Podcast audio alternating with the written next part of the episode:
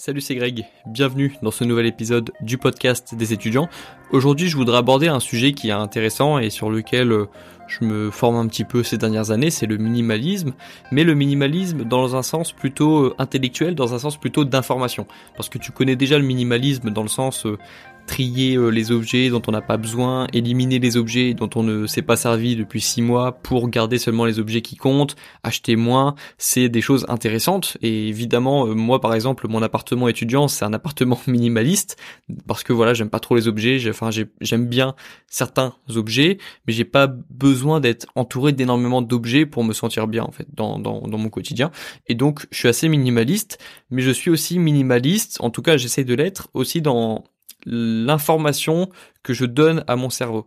Le, le slogan et la devise du minimalisme, c'est less is more. Le avoir moins, c'est un plus. Je sais pas comment vraiment le traduire bien en français, mais euh, mieux tu moins tu as et mieux tu te sens. Moins tu as et mieux tu es en tant que personne aussi.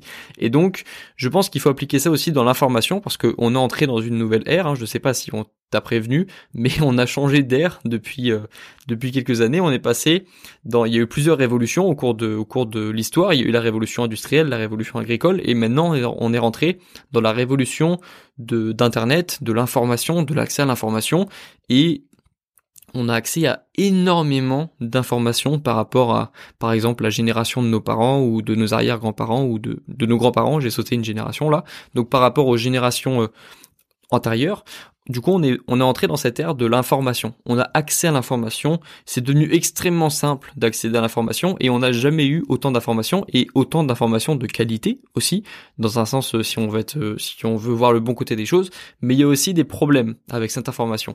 Il y a le problème du, trop d'informations, on n'est pas habitué à être au contact d'autant d'humains, par exemple, ça n'a jamais été le cas depuis de, on est les premiers humains à être au contact d'autant d'humains dans notre vie. Tu peux littéralement te connecter sur Instagram et je te l'ai déjà dit, c'est pour ça que je te conseille de pas trop te connecter à Instagram dès le matin, par exemple, ou de pas avoir trop d'abonnements Instagram.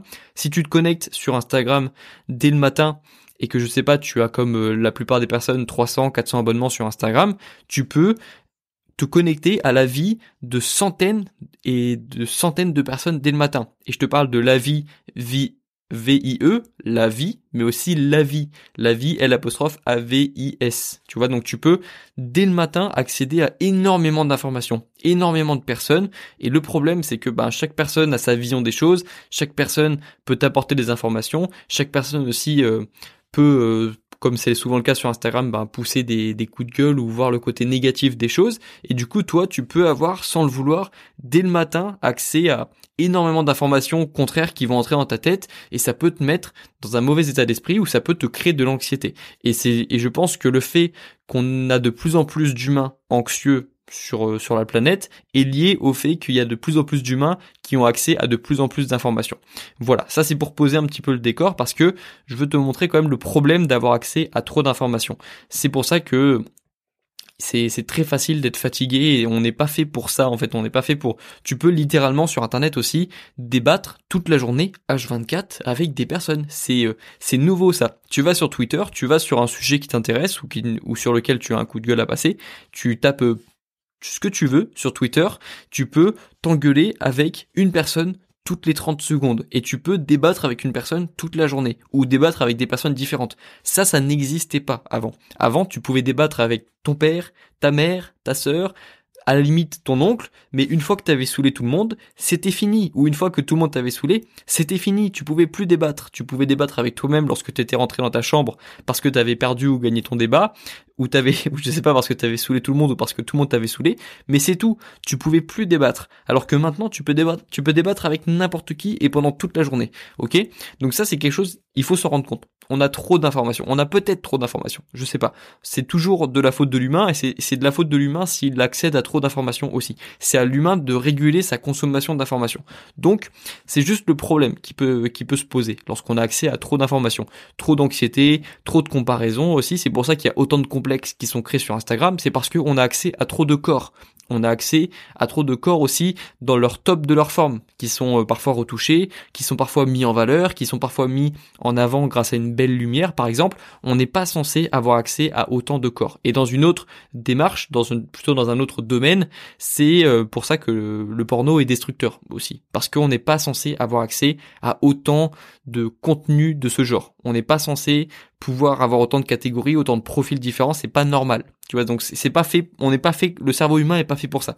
Le cerveau humain est très archaïque, on dit souvent que l'humain est un animal social.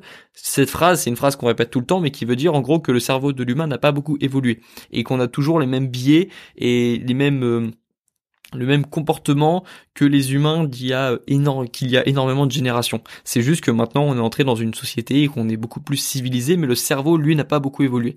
Et donc le cerveau a du mal à s'adapter à cette nouvelle ère de l'information. Ça c'est pour planter le décor. Je pense que là il est planté. Ça fait quand même 5 minutes que je parle du décor, mais en tout cas je trouve ça intéressant. Moi cette, euh, moi j'ai envie de ma société m'intéresse, euh, la société dans laquelle on est tous m'intéresse et cette société de l'information, moi elle me plaît. J'essaie juste de comprendre un petit peu mieux cette dérive pour mieux l'appréhender. Et c'est ce que j'essaie de faire avec toi euh, dans ce début de podcast.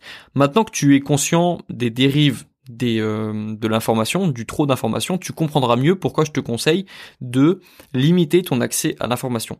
La première chose, c'est d'essayer de te, fournir d'informations de qualité, donc en essayant de suivre des personnes qui vont te faire réfléchir, de suivre des personnes plus intelligentes que toi, ou de suivre des personnes qui ne vont pas te balancer de l'information comme ça à longueur de journée, qui vont pas non plus te créer trop de complexes en ayant des photos retouchées, je sais pas. Il y a, y a différents profils d'informations, ça peut être des informations plutôt euh, physiques, tu vois, des personnes qui vont mettre tout le temps leur physique euh, au top de leur forme sur Instagram, ça peut être une mauvaise information parce que tu vas commencer à te comparer sans t'en rendre compte parce qu'on est aussi comme ça les humains, on se compare sans cesse. Ça peut être aussi une information négative dans le sens bah les personnes qui dégagent une énergie négative, bah t'as pas vraiment envie d'être trop au contact de ces personnes parce que c'est de l'information négative. Ça peut être des personnes qui se plaignent de tout, ça c'est fatigant. Ça peut être des personnes qui euh, qui ne euh, se remettent pas en question et qui du coup restent sur la même position tout le temps et qui dans et qui sont biaisés dans leur information, ça aussi c'est fatigant. Ça peut être plusieurs informations différentes, mais essaye de choisir les personnes qui euh, qui te fournissent de l'information en gros.